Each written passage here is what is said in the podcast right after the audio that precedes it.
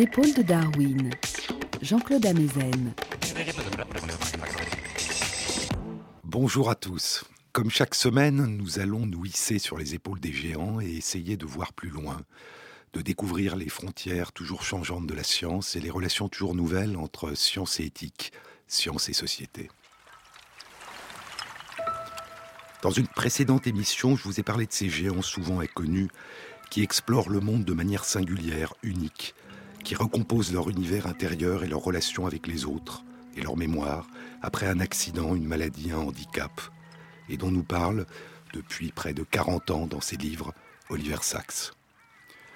Il y a John Hall, devenu aveugle à l'âge de 48 ans, qui se met à percevoir des paysages entiers en écoutant le bruit de la pluie qui dessine les contours de son jardin. Il y a le philosophe Martin Mulligan, devenu aveugle à l'âge de deux ans, qui perçoit la présence d'objets immobiles, de voitures garées dans la rue, à la façon dont elles lui renvoient le son de ses pas et les bruits de la rue, et, il nous parle de ce sens supplémentaire qui permet de percevoir les objets qui sont à hauteur du visage par la modification des déplacements de l'air, ce qu'il appelle la vision par le visage, par la peau du visage. Il y a Ami, qui a perdu l'audition à l'âge de 9 ans et qui entend les mots qu'elle lit sur les lèvres d'Oliver Sacks quand il lui parle. Il y a Edith, atteinte de la maladie de Parkinson et dont les mouvements sont devenus progressivement difficile, mécanique, rigide, et qui retrouve la grâce, la fluidité de ses mouvements, la musique de ses mouvements, qui redevient elle-même lorsqu'elle se met à chanter une chanson, à chanter une mélodie.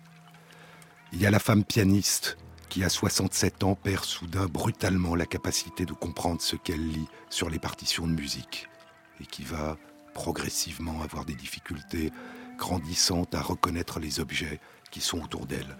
Il y a le romancier qui écrit des romans policiers, qui prend un journal le matin sur le pas de sa porte et qui n'arrive pas à comprendre ce qui est écrit, qui ne comprend plus, qui n'arrive plus à lire. Et puis progressivement, il va continuer à écrire, il va développer sa mémoire et il va recommencer à écrire des romans. Et puis il y a Oliver Sacks lui-même, le neurologue, l'écrivain, qui dans son dernier livre, qui vient de paraître en anglais, n'est pas encore traduit en français, The Mind's Eye, l'œil de l'esprit, nous révèle qu'il n'a jamais pu reconnaître les visages, sauf celui de son père, de sa mère, de ses frères et sœurs, et qu'il ne se reconnaît même pas lui-même dans le miroir. Quand il se voit dans le miroir, parfois il se demande qui est en train de le regarder. Et sur la couverture de la première édition de son autobiographie, Oncle Tungsten, dans laquelle il raconte de manière merveilleuse sa passion pour les métaux et pour la chimie et comment son oncle l'a initié à la chimie, Oliver Sacks s'est trompé de photo et a mis la photo d'un autre oncle, pas celui dont il parle, au scandale de sa famille, erreur qu'il a fait corriger dans l'édition de Poche.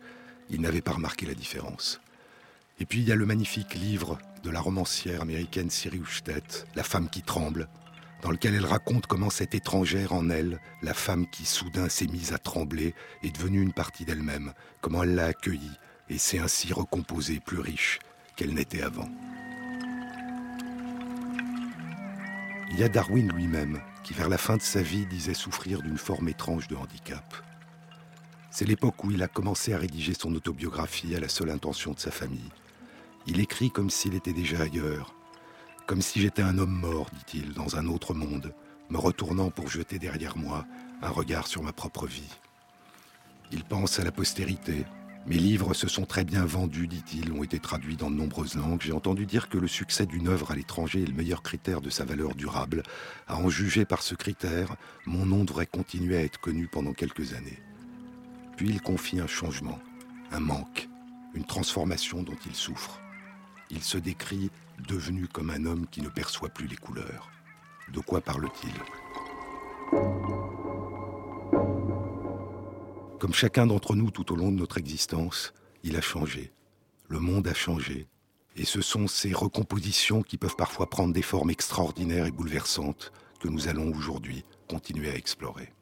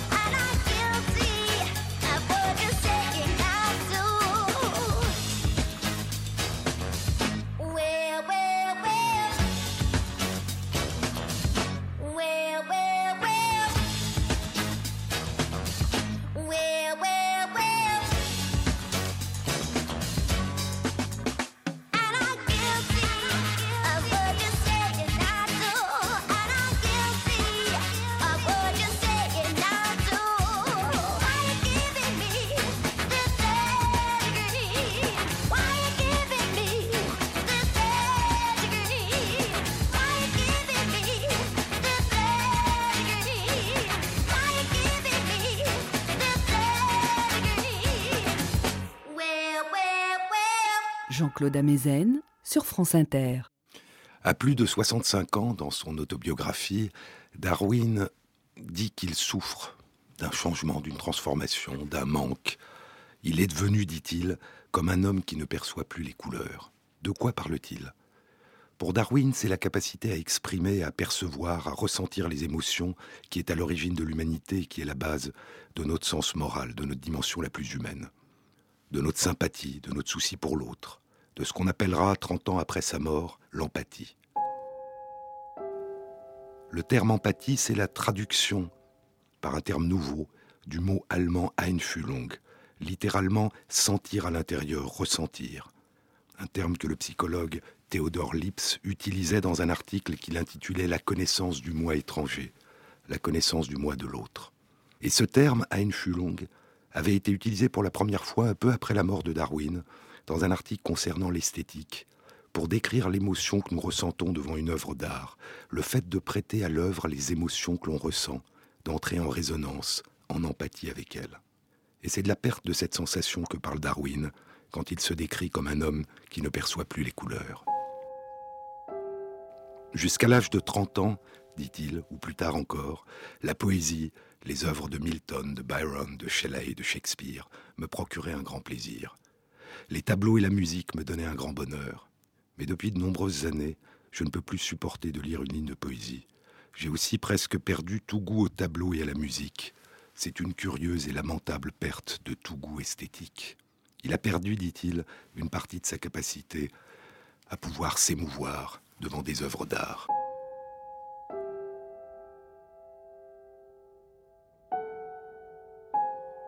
Mais il évoque une autre forme de transformation, une forme de compensation.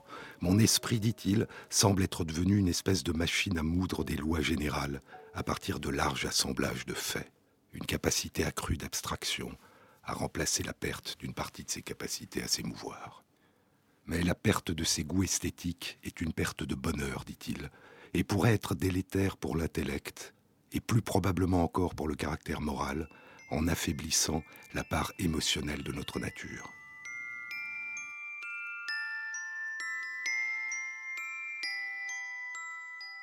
Et donc pour lui, cette transformation se traduit par une perte, par un manque. Mais l'introspection est un exercice difficile. Et Darwin n'est peut-être pas conscient d'une autre forme de recomposition qui s'est faite en lui. Dans son dernier livre, qui est publié un an avant sa mort, il explore les capacités, les effets des vers de terre, les lombriques qui habitent les sols de la campagne anglaise. Et il s'émerveille. Quand nous contemplons, écrit-il, une large étendue couverte d'humus, nous devrions nous souvenir que sa douceur, dont dépend une si grande partie de sa beauté, est principalement due au fait que toutes ces inégalités ont été lentement aplanies par les vers. Il est probable que ce qu'il a perdu dans sa capacité à ressentir des émotions devant des œuvres d'art, il l'a transposé sur le monde vivant qu'il a tant fasciné durant toute sa vie, y compris sur des êtres vivants les plus humbles et les plus simples qui soient. Son empathie a probablement changé de centre de gravité. La nature est devenue pour lui une source d'émerveillement, d'émotion. Et sa femme, et ses enfants, devant lesquels il s'émerveille toujours et dont il pleure encore pour ceux qui sont morts, la disparition au soir de sa vie. Il n'a probablement pas perdu la capacité de percevoir les couleurs. Les couleurs qu'il perçoit ont changé, il a changé le monde en lui et autour de lui a changé. Depuis son enfance, aussi loin qu'il s'en souvienne, Oliver Sacks ne reconnaît pas les visages et les lieux, il se perd. Et cette difficulté, ce handicap, qui dit-il n'a jamais diminué, il a appris peu à peu à vivre avec et à se l'approprier. Et ce handicap s'est accompagné, s'est traduit par une attention, une empathie, une capacité à entrer dans le monde intérieur de celui et de celle dont il ne reconnaît pas le visage, à partager ses difficultés, à s'émerveiller de ses ressources, de ses capacités de reconstruction extraordinaires qui sommeillent en chacun de nous.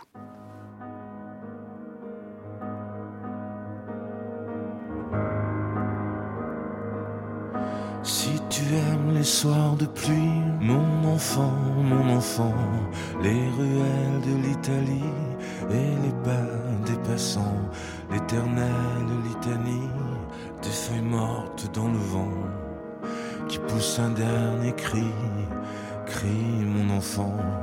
Si tu aimes les éclaircies, mon enfant, mon enfant, prendre un bain de minuit dans le grand océan. Si tu aimes la mauvaise vie, ton reflet dans les temps. Si tu veux tes amis près de toi tout le temps. Si tu pries quand la nuit tombe, mon enfant, mon enfant. Si tu ne fleuris pas les tombes, mes chéris, les absents. Si tu as peur de la bombe et du ciel trop grand. Si tu parles à ton ombre de temps en temps. Si tu aimes la marée basse, mon enfant, mon enfant, le soleil sur la terrasse et la lune sous le vent. Si l'on perd souvent ta trace dès qu'arrive le printemps, si la vie te dépasse, passe mon enfant. Ça n'est pas ta faute, c'est ton héritage. Et ce sera pire encore tu auras mon âge. Ça n'est pas ta faute, c'est ta chair, ton sang. Il va falloir faire avec ou plutôt sans. Si tu oublies les prénoms, les adresses et les âges, mais presque jamais le son d'une voix, un visage. Si tu aimes ce qui est bon, si tu vois des mirages, si tu préfères Paris quand vient l'orage, si tu aimes les goûts amers et les hivers tout blancs, si tu aimes les derniers vers et les mystères troublants, si tu aimes sentir la terre et jaillir le volcan, si tu as peur du vide, vide mon enfant. Ça n'est pas ta faute, c'est ton héritage. Et ce sera pire encore quand tu auras mon âge. Ça n'est pas ta faute, c'est ta chair, ton sang. Il va falloir faire avec ou plutôt sans. Si tu aimes partir avant, mon enfant, mon enfant, avant que l'autre s'éveille, avant qu'il te laisse son plan. Si tu as peur du sommeil et que passe le temps, si tu aimes l'automne vermeil, merveille, rouge sang, si tu as peur de la foule, mais supporte les gens, si tes idéaux s'écroulent le soir de tes vingt ans, et si tout se déroule jamais comme dans tes plans, si tu n'es qu'une pierre qui roule, roule mon enfant. Ça n'est pas ta faute, c'est ton héritage. Et ce sera pire encore quand tu auras mon âge. Ça n'est pas ta faute, c'est ta chair, ton sang. Il va falloir faire avec ou plutôt sans.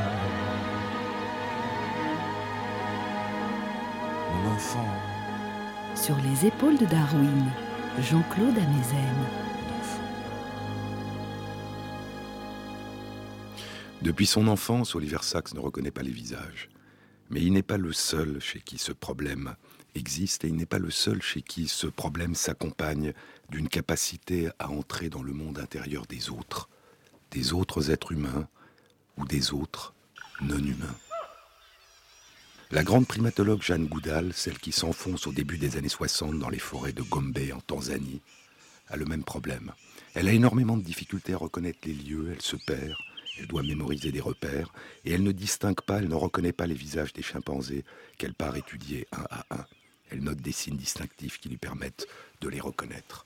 Et malgré ce handicap, ou à cause de ce handicap, elle sera la première à essayer de les connaître, de les comprendre, à redécouvrir un siècle après Darwin qu'ils fabriquent des outils et qu'ils ont des cultures singulières, uniques, dans lesquelles ils se transmettent la fabrication et la manière d'utiliser des outils. Les formes sévères globales de perte de reconnaissance visuelle sont connues et décrites depuis longtemps. Oliver Sacks en a décrit une avec beaucoup d'empathie, chez un homme qui souffrait de ce problème dans un chapitre qui a donné son titre au livre qu'il a publié il y a 25 ans, L'homme qui prenait sa femme pour un chapeau. Mais la perte sélective de la capacité à reconnaître les visages, et pour certaines personnes aussi les lieux, n'a été décrite qu'il y a 60 ans. Il y a une région particulière dans le cerveau qui est impliquée dans la reconnaissance des visages, le virus fusiforme. En imagerie fonctionnelle du cerveau qui permet de voir l'activité du cerveau en temps réel, elle est moins activée lorsqu'on montre un visage à des personnes qui ont du mal à les reconnaître. Et elle est au contraire hyperactivée, suractivée chez des personnes qui ont des hallucinations visuelles sous forme de visage, qui voient, qui forment des images mentales de visage. Mais si cette région du cerveau est essentielle, elle n'est évidemment pas la seule qui est impliquée. Une controverse ancienne. En 1869, quelques années après la découverte par Broca des aires de la parole, qui ont été appelées l'air de Broca, le grand neurologue anglais Haflin Jackson critique cette notion d'air de la parole en disant que localiser des lésions qui détruisent la capacité de parler et localiser la capacité de parler sont deux choses différentes. Et donc la reconnaissance des visages, comme toutes nos activités mentales, implique le recrutement et l'activation d'une très grande partie de notre cerveau. Y a-t-il une recomposition, une reconstruction qui permet de compenser cette difficulté ou cette absence de reconnaissance du visage, un peu comme la recomposition des aires auditives chez les enfants sourds de naissance qui sont progressivement recrutés et permettent la vision, ou au contraire le recrutement des aires visuelles du cerveau chez les enfants aveugles de naissance qui permettent des capacités nouvelles d'audition ou de toucher. On ne le sait pas, mais peut-être que la recomposition chez certains au moins est cette augmentation d'une capacité d'empathie, d'entrer dans le monde intérieur de l'autre, au-delà de son visage, par-delà son visage, d'approcher plus facilement ce qu'Emmanuel Lévinas nommait le visage de l'autre, pas sa face, que nous voyons et reconnaissons, mais la personne, son monde intérieur, dans sa plénitude, dans sa singularité, dans sa vulnérabilité, dans sa solitude, attendant d'être découverte et réveillée. La description de l'extérieur d'une difficulté n'est qu'une partie de la réalité. Mal nommer les choses, disait Camus, c'est ajouter au malheur du monde. Mais nommer, disait Maurice Blanchot, est cette violence qui met de côté la chose nommée au profit de la commodité d'un nom. Dans ce qu'on décrit et qu'on nomme, il y a ce qu'on révèle et il y a ce qu'on perd en décrivant et en nommant. Il y a toujours la réalité vue de l'extérieur et la réalité vécue. Dans La femme qui tremble, Siri Houchtet raconte une conférence au cours de laquelle elle parle de son tremblement. Je montais sur l'estrade et au moment où je prononçais le premier mot, cela se produisit à nouveau. J'étais en train de trembler violemment devant des centaines de personnes. J'agrippais le podium, mais mes bras, mon torse et mes jambes tremblaient si violemment qu'il n'y avait aucun moyen de le cacher. J'avais réussi à terminer le premier paragraphe quand j'entendis quelqu'un dire ⁇ Elle tremble ⁇ Je dis à l'auditoire de rester avec moi, que j'allais discuter de ce tremblement un peu plus tard dans mon discours. Plus tard, une fois que j'eus fini, un ami me dit que cela avait été comme regarder un médecin et un patient dans le même corps. J'avais été deux personnes ce jour-là, une oratrice raisonnable et une femme au milieu d'un tremblement de terre personnel. Entièrement contre mon gré, j'avais fait la démonstration de la pathologie même que j'étais en train de décrire. Et les symptômes ne sont pas que ce qui se voit de l'extérieur. Siri Houchtet prendra des médicaments qui atténuent les effets des hormones de stress avant chaque conférence. Je prenais le médicament, écrit-elle, et je faisais la conférence sans trembler. Mais je sentais le tremblement en moi pendant toute la conférence, une vibration électrique qui montait et descendait le long de mes bras et de mes jambes. C'était comme trembler sans trembler. Le médicament ne faisait qu'inhiber le problème extérieur, inhiber sa manifestation visible. Et elle ajoute, l'étrangeté d'une dualité en moi demeure, une sensation prégnante d'un moi et d'une autre incontrôlable. La femme qui tremble n'est certainement pas quelqu'un avec un nom. Elle est une étrangère sans parole qui apparaît uniquement pendant mes discours quand je me mets à parler. Mais Cyril Houchtet se l'appropria progressivement, cette femme étrangère, et elle dira à la fin de son livre Je suis la femme qui tremble. Jean-Claude Amézet sur France Inter.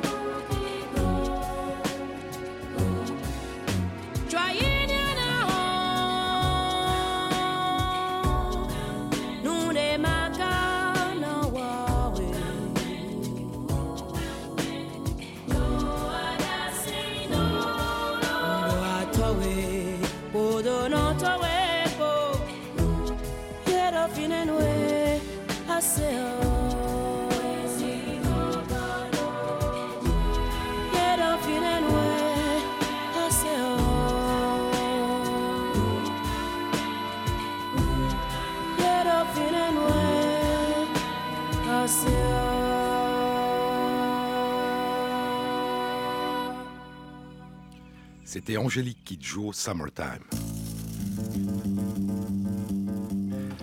Pour Siri Houchtet, la femme qui tremble est une étrangère tard venue dans sa vie. Mais il y a des cas où le sentiment d'étrangeté n'apparaît pas, et tout à fait où la recomposition est tout à fait progressive, se fait sans, sans à-coup. Dans Seeing Voices, voir des voix, voir des paroles, Oliver Sacks parle du poète et romancier d'Afrique du Sud, David Wright, qui est devenu sourd à l'âge de 7 ans. David Wright parle de ces voix fantômes qu'il entend quand on lui parle, à condition qu'il puisse voir les mouvements des lèvres et des visages. Mais il dit aussi qu'il entend le souffle du vent quand il voit des arbres ou des branches que le vent fait bouger. Il appelle ça la musique des yeux. Sa surdité, dit-il, fut difficile à détecter à la fois par lui et par les autres, parce que dès le début, mes yeux avaient de manière inconsciente commencé à traduire les mouvements en sons. C'était une illusion, mais cette illusion persista même après que j'ai réalisé que c'était une illusion. Pour lui et pour d'autres qui sont devenus sourds, après l'acquisition du langage oral, le monde peut demeurer empli de sons, même si ces sons sont fantômes.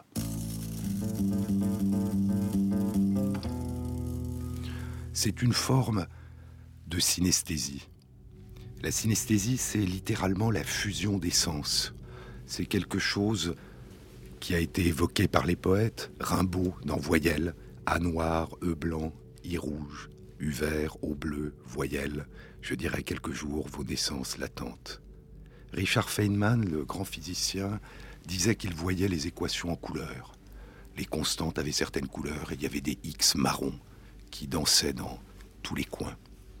La synesthésie est une expérience sensorielle qui peut instantanément et automatiquement provoquer une autre expérience sensorielle. Les lettres ou les jours de la semaine peuvent être colorés et le fait de voir les jours de la semaine en couleur, des études récentes ont montré que c'est assez fréquent. Ça concerne à peu près 4% de la population. Mais les couleurs peuvent avoir une odeur. La tonalité d'une musique ou les intervalles de musique peuvent avoir un goût particulier. Dans Un anthropologue sur Mars, Oliver Sacks raconte l'histoire d'un peintre qui est devenu aveugle aux couleurs brutalement à cause d'un accident cérébral, achromatopsique. Mais ce peintre qui ne voyait plus les couleurs, tout était en tonalités différentes, très subtiles de gris, avait perdu aussi une autre qualité dont il disait qu'elle était très enrichissante, c'est que les couleurs avaient une musique. Et à partir du moment où il a perdu la vision des couleurs, eh bien, les objets ne chantaient plus. Est-ce un handicap, une synesthésie demande Oliver Sacks, ou est-ce un don? Est-ce un sens en plus? La forme la plus spectaculaire, ce sont des couleurs qui, lorsqu'on les voit, font entendre un son, ou des sons qui font voir des couleurs. Et dans Musicophilia, Oliver Sacks parle d'un compositeur qui, à l'âge de 5 ans, a commencé à composer, à avoir un professeur de piano. Et un jour, dit-il à sa professeure de piano, euh, J'adore ce morceau de musique bleu. Et le professeur lui dit Bleu Oui, dit-il, ce morceau en Ré majeur. Ré majeur, c'est bleu. Et la professeure lui dit Pas pour moi. et le compositeur dit qu'il ne comprenait pas.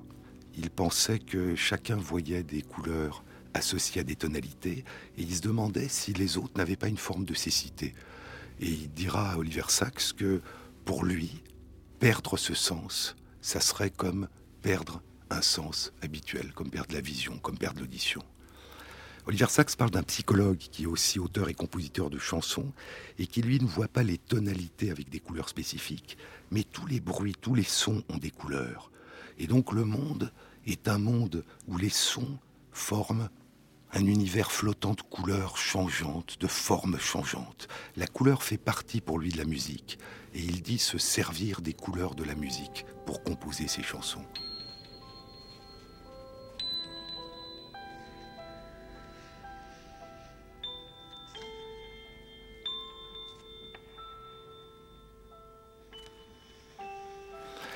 Dans le journal scientifique Nature, il y a cinq ans, est décrit une musicienne qui, à chaque intervalle de musique, perçoit un goût dans sa bouche.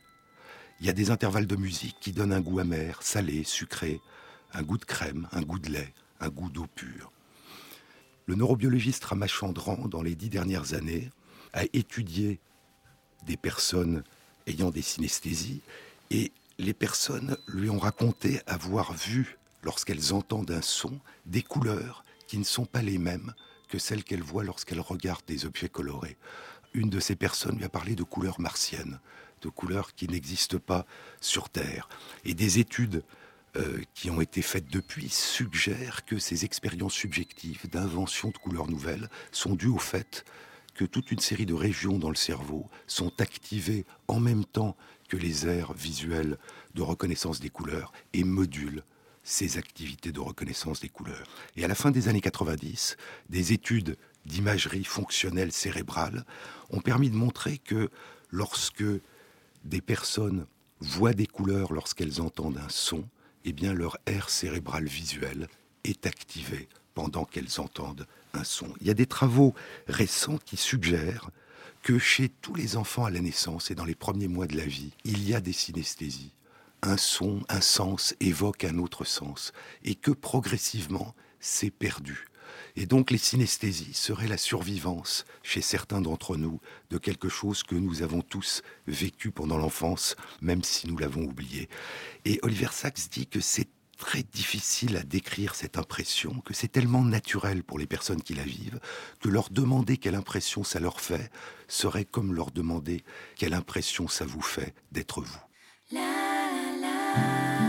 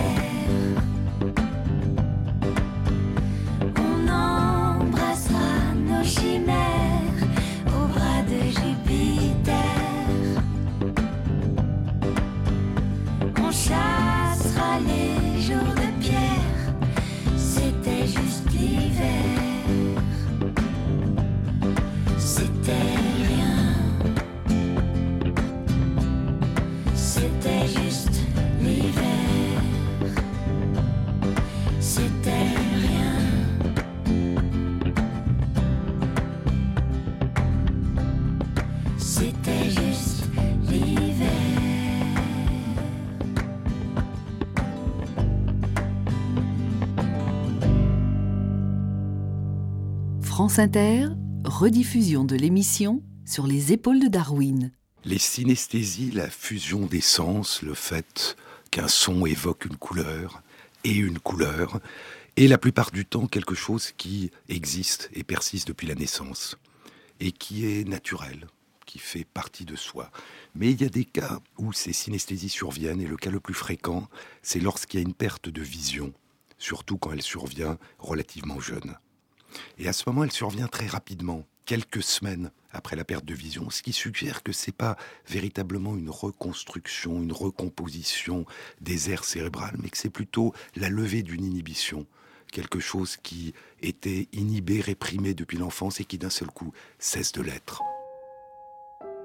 Le résistant Jacques Lucéran, qui est devenu aveugle à l'âge de 7 ans, dans son livre Et la lumière fut, raconte que quelques semaines après avoir perdu la vision, il jouait du violoncelle, il voulait être un musicien professionnel, il n'entend plus les sons, il les voit.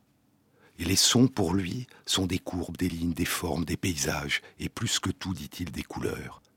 Au concert, pour moi, écrit-il, l'orchestre était comme un peintre.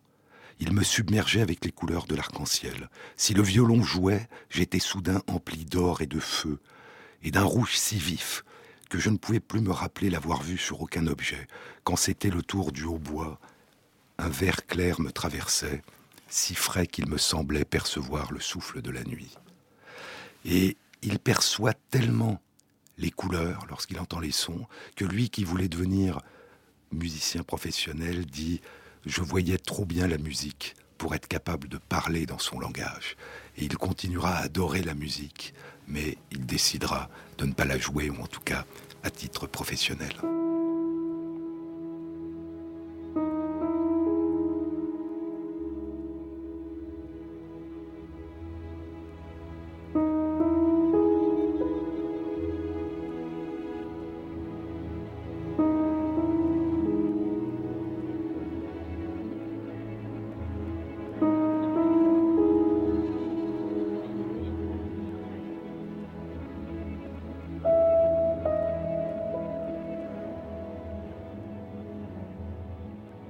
Handicap n'est pas un moins, n'est pas un plus. C'est être autre, être singulier. Une étude faite en 2004 montre que chez 60% des musiciens professionnels aveugles, 60% de ces musiciens ont l'oreille absolue, alors que chez les musiciens voyants, seulement 10% ont l'oreille absolue. La perte des visions de couleurs dont je viens de vous parler, la chromatopsie, s'accompagne de propriétés, de capacités tout à fait étonnantes. Pendant la guerre, pendant la Deuxième Guerre mondiale et en particulier dans les jungles du Pacifique, l'armée américaine, l'armée anglaise, l'armée australienne utilisaient des personnes qui ne distinguaient pas les couleurs parce qu'elles étaient extrêmement habiles à détecter les camouflages. Le fait de voir les couleurs, d'une certaine façon, nous aveugle, nous empêche de voir d'autres propriétés, le relief, la texture, la continuité, la discontinuité. Et donc, d'une certaine façon, perdre la capacité de voir les couleurs, c'est une perte, mais ça s'accompagne d'un gain. On voit soudain autre chose. Voir les couleurs, c'est un plus, mais ça s'accompagne d'une perte. On devient incapable de voir toute une série d'autres choses. C'est ni un moins, ni un plus, c'est une transformation, c'est une autre façon d'être et de vivre. Les personnes sourdes de naissance, c'est très difficile de savoir si elles vivent dans le silence. Le silence pour nous, c'est quand les bruits s'arrêtent. Mais s'il n'y a pas de bruit, est-ce qu'il y a du silence? Ce qui est sûr en tout cas, c'est que les personnes sourdes de naissance perçoivent les vibrations de manière extrêmement fine. Et elles peuvent percevoir la musique d'une manière tout à fait différente de celle dont nous la percevons par les vibrations. Là encore, le fait d'entendre des sons nous masque d'une certaine façon les vibrations qui existent. Il y a d'autres capacités. Je vous ai parlé une autre fois de Jacques Lucéran, que je viens de mentionner, qui est devenu un grand résistant, qui a fondé un mouvement de, résistance et qui s'occupait du recrutement. Parce que le fait de ne pas voir faisait qu'il détectait si les gens mentaient, si les gens ne mentaient pas, par toute une série de d'émotions que traduisait la voix, les gestes, les odeurs, dit-il, et auxquelles d'habitude, lorsque nous voyons, nous sommes d'une certaine façon aveugles. Le même type de capacité sous une autre forme apparaît dans les aphasies. Lorsque l'on perd la capacité, à cause d'un accident cérébral, lorsque l'on perd la capacité de parler, et la perte de la capacité de parler s'accompagne souvent, au bout de quelques mois, progressivement, par une très grande capacité à mimer, à exprimer ses intentions, ses pensées, dans les gestes, dans l'attitude du corps, dans les postures, et par une très grande capacité à deviner les intentions, les pensées des autres en les observant.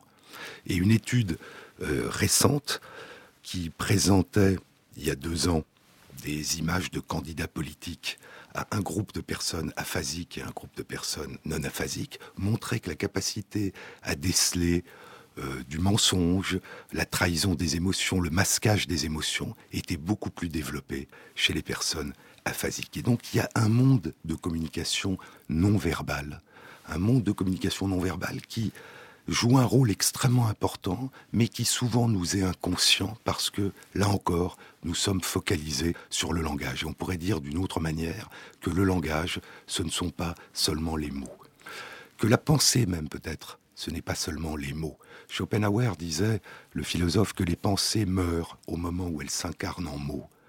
Et le psychologue russe Vygotsky disait les mots meurent lorsqu'ils font naître la pensée. Et donc les mots sont quelque part à côté de la pensée, avant ou après, mais ils ne sont pas forcément la pensée. Einstein disait Les mots ou le langage tels qu'ils sont écrits ou parlés me semblent ne jouer aucun rôle dans ma façon de penser.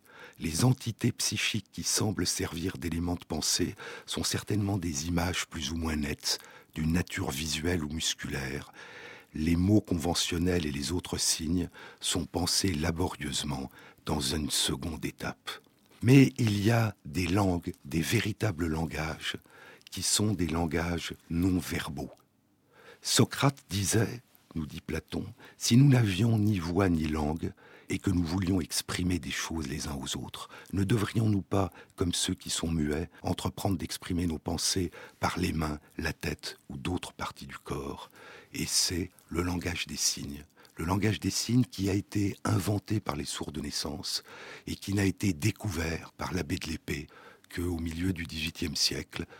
Et s'apercevant que ce langage existait, il s'est mis à l'enseigner.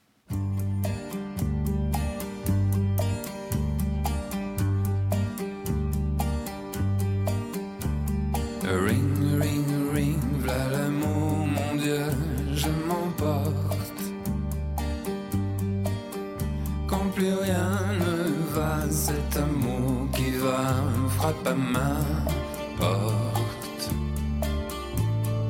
Ring, ring, ring par le grand jour ensoleillé. Le reflet du jour mosaïque amour vient m'aveugler.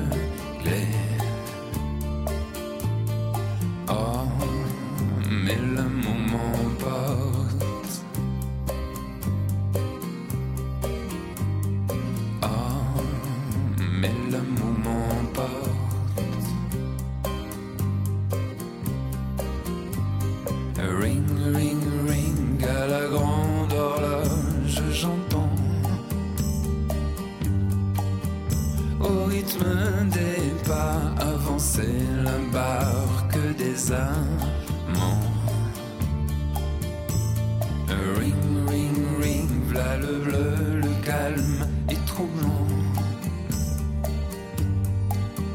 Le long fleuve amour m'encercle ce jour, oui je descends.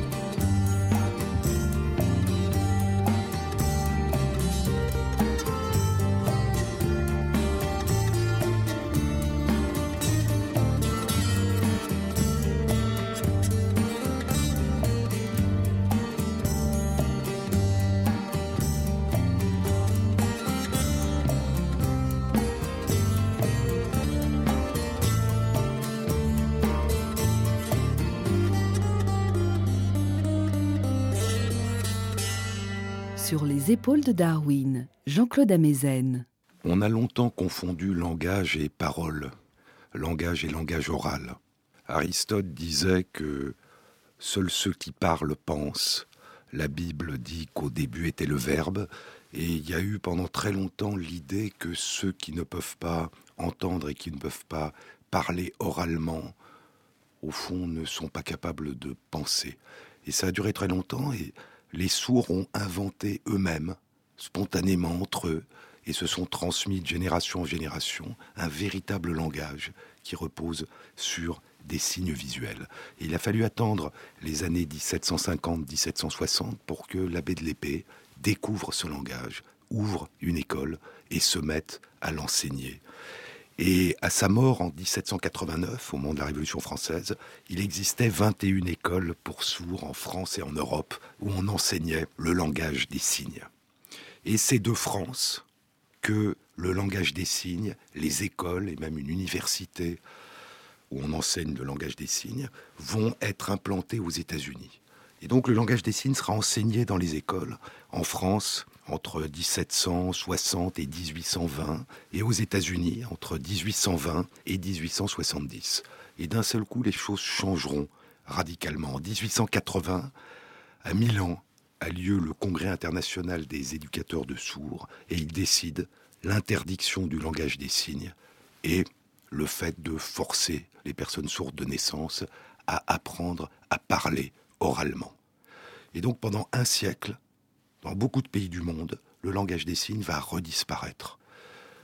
Et il faudra attendre en France l'année 1988, l'année 1991, avec la loi dite Fabius, qui donne le choix d'une éducation par langage des signes ou orale, l'année 2005, avec la loi sur le handicap, qui présente la langue des signes comme une langue à part entière, et puis en 2004, en France, on considérera que c'est une langue comme une langue régionale et qu'elle peut être enseignée au lycée, y compris à des personnes, à des élèves entendants. Et donc il y a une très longue période pendant laquelle le langage des signes, qui est une véritable langue très particulière, très étonnante, parce qu'elle mobilise les expressions du visage, les gestes, la posture, c'est une espèce de, de langue en trois dimensions. Il n'y a pas le son, mais le corps entier est impliqué dans le langage où cette langue sera interdite, excluant, plongeant dans une forme de, solitude et d'isolement les enfants. Et ces écoles où on force, jusque dans les années 60, 70 aux États-Unis, plus tard encore en France, où on force les enfants sourds de naissance à apprendre à parler, à dire des paroles qu'eux-mêmes n'entendent pas, a fait l'objet de très beaux films comme Les enfants du silence, hein, qui décrivent la résistance à cet enseignement forcé de cette euh, langue. Le fait que la langue des signes soit une langue à part entière, de manière très étrange parce que les signes, tout ce qui est d'ordre visuel, mobilise, d'un point de vue neurologique, l'hémisphère droit du cerveau.